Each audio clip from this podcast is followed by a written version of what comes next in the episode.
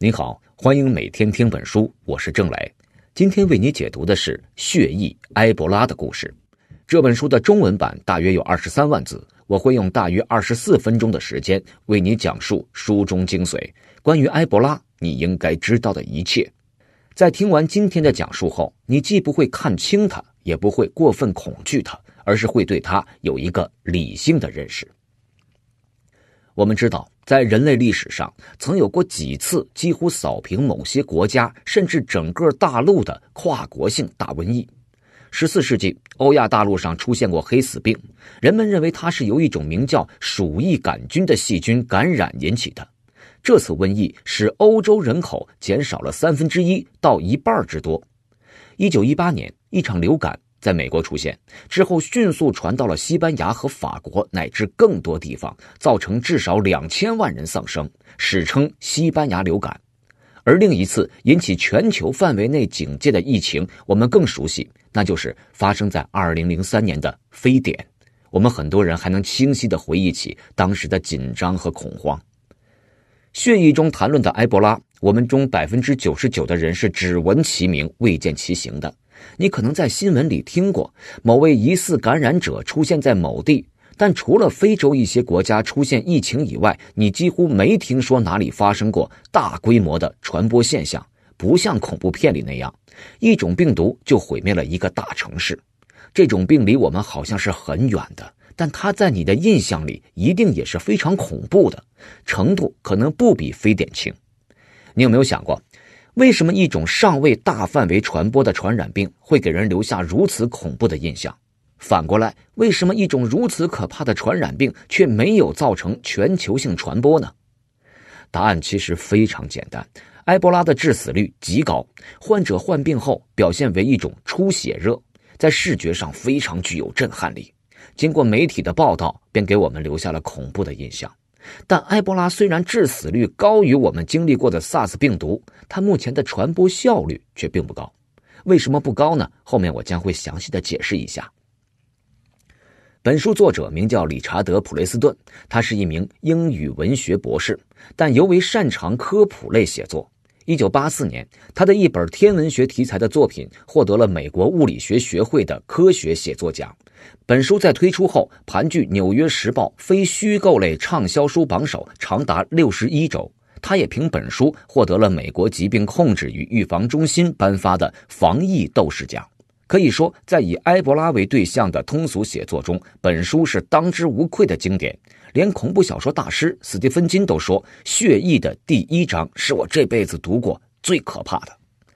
好了，介绍完这本书的基本情况和作者概况，那么下面呢，我就为你来详细讲述书中内容。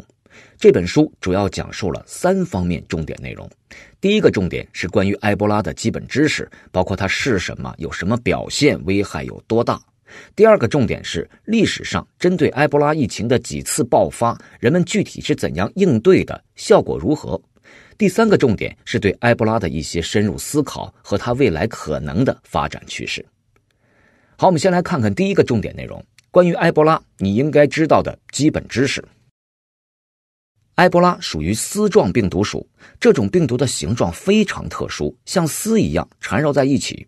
目前已知的丝状病毒只有三种，一种是马尔堡病毒，第一次出现在一九六七年的德国马尔堡，它的致死率约有百分之二十五；一种是二零一零年发现的约维尔病毒，我们今天不会深入讨论它。另一种就是埃博拉病毒，第一次出现在一九七六年的非洲。目前人们已经发现了五个不同的埃博拉亚型，特性和致死率各不相同。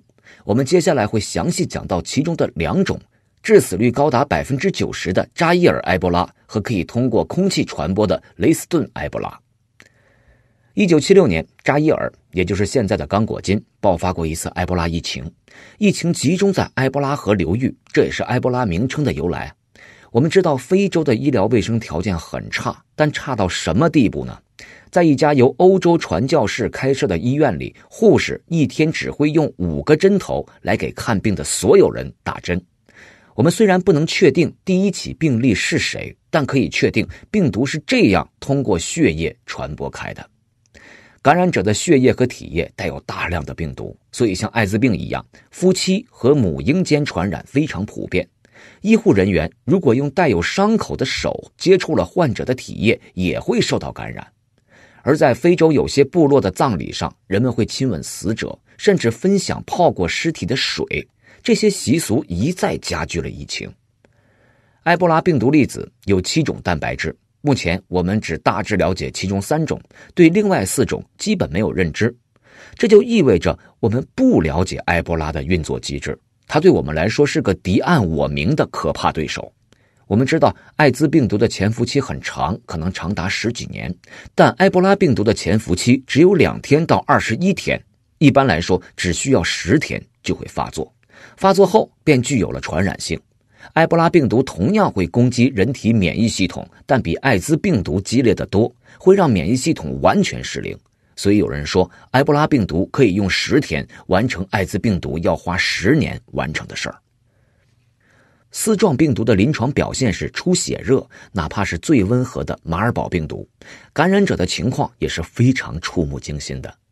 感染扎伊尔埃博拉病毒后，最初的表现是头疼、疲倦，接着是浑身出现血点，它会袭击人体内除骨骼和骨骼肌以外的全部组织和器官，寄生在细胞里，在血液里造成凝块，堵塞血流，导致全身出现坏死点。感染者可谓七窍流血，甚至是大口吐血，而且血液无法凝结，内脏会坏死腐烂，肠子里充满血液和脱落的肠壁细胞。随着病情的发展，感染者会成为一个充满病毒的人体炸弹，流出的每一滴血都包含无数个病毒粒子。病毒会摧毁感染者的大脑，在临终前造成痉挛，感染者四肢胡乱踢打，血液飞溅。这可能是病毒促进自身传播的一个手段。那么，扎伊尔埃博拉是怎么出现的呢？我们知道，艾滋病起初是由动物传给人类的，这也是很多病毒的传播途径。但我们一直不清楚，到底是谁第一次从自然界中感染了马尔堡，又是谁首次感染了埃博拉。科学家发现。一九八零年，在肯尼亚出现的一例马尔堡病毒感染者，和一九八七年一名在非洲探望父母时感染马尔堡的十岁丹麦男孩，都去过同一个地方，那就是肯尼亚境内的一个很有名的山洞。在动物种类繁多的地方，山洞就好比一个人多口杂的地铁站。有定居在里面的蝙蝠，也有经常进来寻找盐分的大象。另外，干燥、黑暗、空气不流通的环境也是病毒喜欢的。这导致山洞成为一个生态系统的中心，让各种各样的动植物、细菌和病毒共同生长。几乎没有疑问，马尔堡病毒的根源在这个洞里。美国科研人员曾经穿着防护服到这个洞里采集过生物样本，遗憾的是，没有发现病毒的存在。不过，现在科学界基本确定，埃博拉病毒在自然界的宿主是一种果蝠，即以水果为食的蝙蝠。除马尔堡和埃博拉以外的第三种丝状病毒，就是在蝙蝠体内发现的。而在非洲，果蝠是当地人的一种食物，与人类有比较密切的接触。好了，上面为你讲述的就是第一个重点内容——埃博拉的基本知识。说完这个，咱们接下来说第二个，人们是如何应对的。在这一部分，你会听到埃博拉的另一个亚型——雷斯顿埃博拉，这是首次在欧美大范围传播的埃博拉，只不过感染者是一群倒霉的猴子。在介绍雷斯顿埃博拉之前，我们先从扎伊尔埃博拉说起。这种致死率高达九成的凶险病毒，是从一所传教士医院爆发的，感染了那里的护士和患者。其中一名护士被送往另一家传教士医院，感染了那里的一名护士。第二名护士是个当地女孩，叫马英佳。她还想去欧洲留学，不想被工作的医院发现自己得病，于是她特地跑到其他医院看病，途中与三十七个人发生了接触。最后，她还是回到自己工作的医院接受隔离。刚果金的首都金沙萨也启动了隔离措施，成为一座孤岛。在他临终前，负责照顾他的一名南非医生曾经摘下防毒面具，结果并没有感染。他在求医期间和人共享过一瓶汽水，这个人也没有感染。于是人们发现，这种病毒似乎不会通过空气和唾液传播，或者说传播的可能性很小。在短暂的爆发和隔离后，扎伊尔埃博拉神秘消失了。马英家的血清有一部分被送到美国，成为日后验证埃博拉病毒的工具。一九八三年，美国陆军将马英家毒株注射到猴子体内，对扎伊尔埃博拉进行研究。美国科学家将实验室中的生物安全水平分为四个等级，这也是全世界通用的分级标准。一级不需要特殊的安全措施，研究对象相对安全。二级实验室在进入前需要紫外线消毒，实验需要在二级生物安全柜内操作，艾滋病毒便属于这一等级。三级实验室在进入前需要穿上封闭防护服，启动预警装置。曾经引发黑死病的鼠疫杆菌属于这一等级。四级实验室为最高级，需要设置气闭门和缓冲消毒区。研究人员穿上封闭防护服，要进行长达数分钟的消毒冲淋。埃博拉和马尔堡都属于四级。研究人员在解剖猴子时需要动作缓慢谨慎，留心手术工具不会划破手套，防护服也必须完整，否则一旦暴露在四级病毒中，研究人员会被迅速隔离，像进入监狱一样被长期监控起来。在这次的研究中，出现了一个可怕的现象。用作对照组的健康猴子明明离感染埃博拉的猴子有一段距离，但在病猴死后也发生了感染情况。研究人员猜测，因为猴子喜欢吐口水，工作人员也会冲洗笼子，病毒可能以水雾为载体得到了传播。因为猴子全部死亡，这次研究便告一段落。一九八九年，在美国华盛顿市郊的雷斯顿，一家专门进口猴子的黑泽尔顿公司从菲律宾购买了一百只猴子。公司有十二个放置猴子的房间，用字母 A 到 L 命名。在运输途中，就有猴子死亡了。在运抵公司后，F 市的猴子开始一个接一个的生病死去，死亡率已经达到三分之一。公司的兽医发现死猴有肠道出血和肝脾肿大现象。他无法判断病因，便将死猴的肝脏样本寄给美国陆军的一名猴类专家鉴定。这时，与 F 市同一条走廊的 H 市里也有猴子死亡了。在另一边，美国陆军的研究所里，一名研究员发现死猴肝脏细胞已经膨胀并破裂，他认为发生了细菌污染现象，便叫来那位猴类专家。两个人打开试管，轻轻扇闻了一下。这在普通的细菌培养中是很常见的举动，但他们什么味道都没有闻到。几天后，这名研究员在分析细胞时，发现里面挤满了丝状的组织，病毒显形了。他曾经观察过感染马尔堡病毒的丹麦男孩的细胞，知道马尔堡的可怕。他想起自己跟猴类专家都闻过感染病毒的细胞，吓得魂飞魄散，立刻通知了专家。专家将情况上报给疾病评估部门的主任，但隐瞒了两个人闻过病毒的事实。接着，专家决定用三种血清来鉴定病毒，分别是马尔堡感染者的血清、苏丹埃博拉感染者的血清和扎伊尔埃博拉感染者马英加护士的血清。鉴定方法是将血清投入感染的细胞，看是否有发光现象。他看到马尔堡没有反应，苏丹埃博拉发光了。扎伊尔埃博拉的光更亮，这说明病毒不是扎伊尔埃博拉，就是他的近亲。这是埃博拉第一次在非洲以外出现。陆军立刻召开紧急会议，会上人们得知，关于埃博拉的空气传播还有一个从来没人披露过的事实。一九八六年，陆军研究人员曾经通过肺部吸入的途径让猴子感染了埃博拉，于是陆军如临大敌。他们通知了 CDC 及美国疾病控制与预防中心，并派人去给猴子做尸检。CDC 的一名负责人曾经在非洲参与抗击扎伊尔埃博拉，当时他在满是感染者的茅屋里工作了几个昼夜，却没有感染，因此他认为埃博拉不会通过空气传播。在漫长的争吵后，双方达成一致。如果出现人类感染者，就交给 CDC，陆军则负责处理黑泽尔顿公司的猴子。陆军派人进入黑泽尔顿公司的 H 市，给所有猴子实行了安乐死。他们发现很多猴子的身体已经液化，像已经死亡了好几天并开始腐烂了一样。第二天早上，在人们还忙于处理猴尸时，黑泽尔顿公司的一名猴舍管理员出现了呕吐现象。几天前，还有另一名管理员因为心脏病住院，这引起了人们的恐慌。在把这名管理员送进医院后，陆军和黑泽尔顿公司达成一致，决定处理掉全部房间里的猴子。在处理完成后，还有一步是彻底消毒。在对大楼进行密封后，工作人员带着三十九个电煎锅进入大楼，通电后，在上面放一把白色晶体。这种晶体在加热后会释放出甲醛，充满整座大楼。三天后，整座楼里从生物到微生物。一切都被杀死了。呕吐的管理员的血样化验结果显示，他只是感冒了。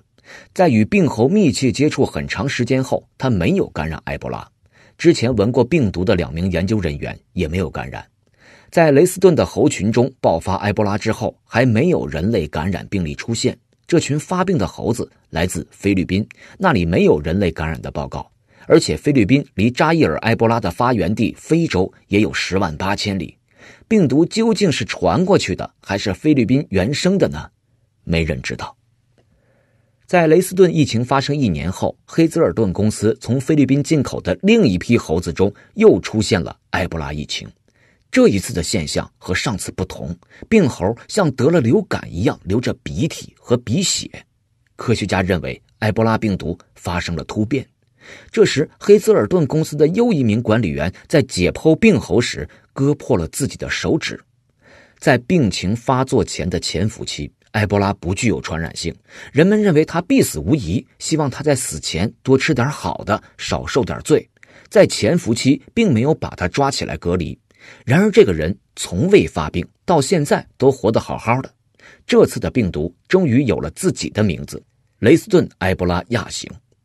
奇怪的是，在这次疫情中，人们发现之前因心脏病入院的管理员、呕吐的管理员、割破了手指的管理员和另一位管理员在病毒检验中都呈阳性，也就是说，他们都感染了埃博拉病毒，在他们体内增殖，又在某一时刻默默的消失了。他们从来没有过头疼或发烧的表现。在这四个人里，只有一个是通过血液循环系统感染的。另外三个被认定为通过呼吸系统感染，于是研究所一致认为雷斯顿埃博拉能通过空气传播。但为什么雷斯顿能杀死猴子，也能感染人类，却不会杀死人类呢？答案也许就藏在埃博拉身上我们不了解的那几种蛋白质中。科学的前路依然很漫长。好了，讲过人们应对埃博拉的历史，我们来思考几个更深入的问题。第一个问题是，埃博拉为什么没有在全球爆发，造成像丧尸电影里那样的末日景象？一个原因是它的致死率太高了。埃博拉只有在发病后才具有传染性，但在发病后，病毒还没来得及找到下一个宿主，患者就死亡了，这大大限制了埃博拉的传播。另一个原因是，虽然雷斯顿亚型可以在猴群中通过空气传播，还能从猴子传给人。但还没有出现人通过空气传播给人的病例。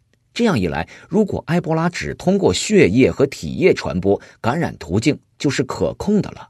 我们只要在感染者发病后对其进行隔离，让医护人员做好防护措施，就能控制住疫情。第二个问题是，埃博拉是否在变得更危险？比起扎伊尔亚型，雷斯顿亚型已经可以进行空气传播了。幸运的是，出于我们还不了解的某些原因，感染了雷斯顿亚型的人类不会发病。我们可以猜测，它之所以无法在人类之间传播，是不是因为只有发病的感染者才具有传染性？假如过了足够长的时间，在某些机缘巧合下，雷斯顿亚型发生了变异，可以让人类感染者发病了，那么它会不会成为最危险的埃博拉亚型呢？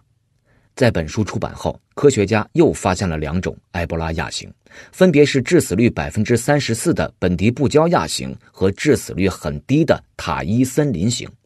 埃博拉的变异速度是否也在加快？最后一个问题是：人类、自然界与病毒间有着怎样的关系？科学家通过埃博拉病毒的生物结构推测，它很可能在地球形成之初就出现了，是一种非常古老的生命体。但说病毒是生命体也不够准确，因为它只有在进入动植物、真菌或细菌的细胞之后，才会活过来，开始疯狂复制。复制是病毒的首要任务，就像动物繁衍一样。千百年来，人类和这种一直存在的生命体之间保持着平衡。埃博拉从来没有大规模爆发过，它只是在某些角落出现，默默杀死一些动物或人类，又消失在大自然中。当人类活动更加深入到未曾开发的自然地带，这样的情况能保持下去吗？埃博拉会不会出现新的变种？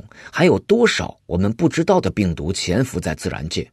我们现在还回答不了这些问题，只能始终警醒并严阵以待。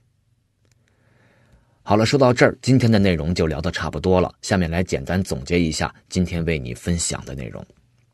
首先，我们介绍了埃博拉相关知识。埃博拉病毒属于丝状病毒，目前人们发现的丝状病毒有三种，埃博拉和它的亲戚马尔堡是其中之二。目前人们发现的埃博拉病毒亚型有五种。本书重点介绍了非洲埃博拉疫情的主要杀手扎伊尔埃博拉亚型和第一次在非洲之外出现的雷斯顿埃博拉亚型。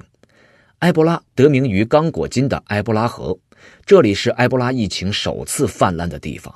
我们还无法确定埃博拉病毒在自然界的宿主，但现在科学家基本认定是一种蝙蝠，像艾滋病毒一样。埃博拉病毒依靠血液和体液传播，目前还没有埃博拉病毒在人类之间可以通过呼吸道传播的证据，所以它暂时还不会像流感或非典那样造成大范围的感染。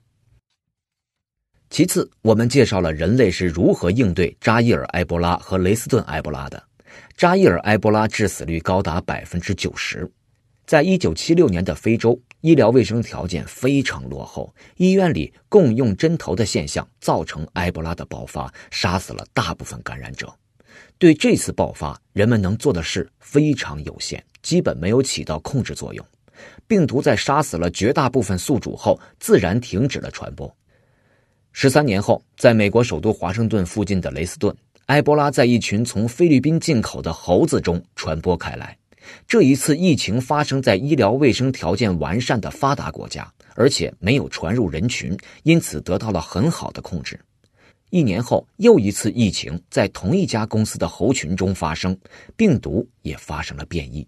事后发现，雷斯顿亚型虽然可以在猴群中通过空气传播，也可以感染人类，但不具备使人类发病的能力。让大家虚惊一场的雷斯顿亚型，成了五种埃博拉病毒中唯一对人类无害的亚型。最后，我们根据对埃博拉的上述了解，更加深入的思考了几个问题：埃博拉为什么没有传遍全球？因为它过早杀死了宿主，而且不能在人类之间通过空气传播，传播效率比较低。埃博拉是否在变得更危险？如果雷斯顿亚型有机会变异，对人类产生致病性，或者又出现了其他传播效率更高的毒株，它确实会变得更危险。只是目前我们还看不到变异的苗头。人类、自然界与病毒间有着怎样的关系？埃博拉的历史可能和地球一样古老，和它相比，人类年轻得多。我们不知道地球上还藏有多少像埃博拉这样古老的杀手。当人类活动打破自然平衡，他们会不会从大自然深处涌现，都还是个未知数。以上就是今天的全部内容，为你准备的笔记版文字就在音频下方的文稿里。恭喜你又听完了一本书。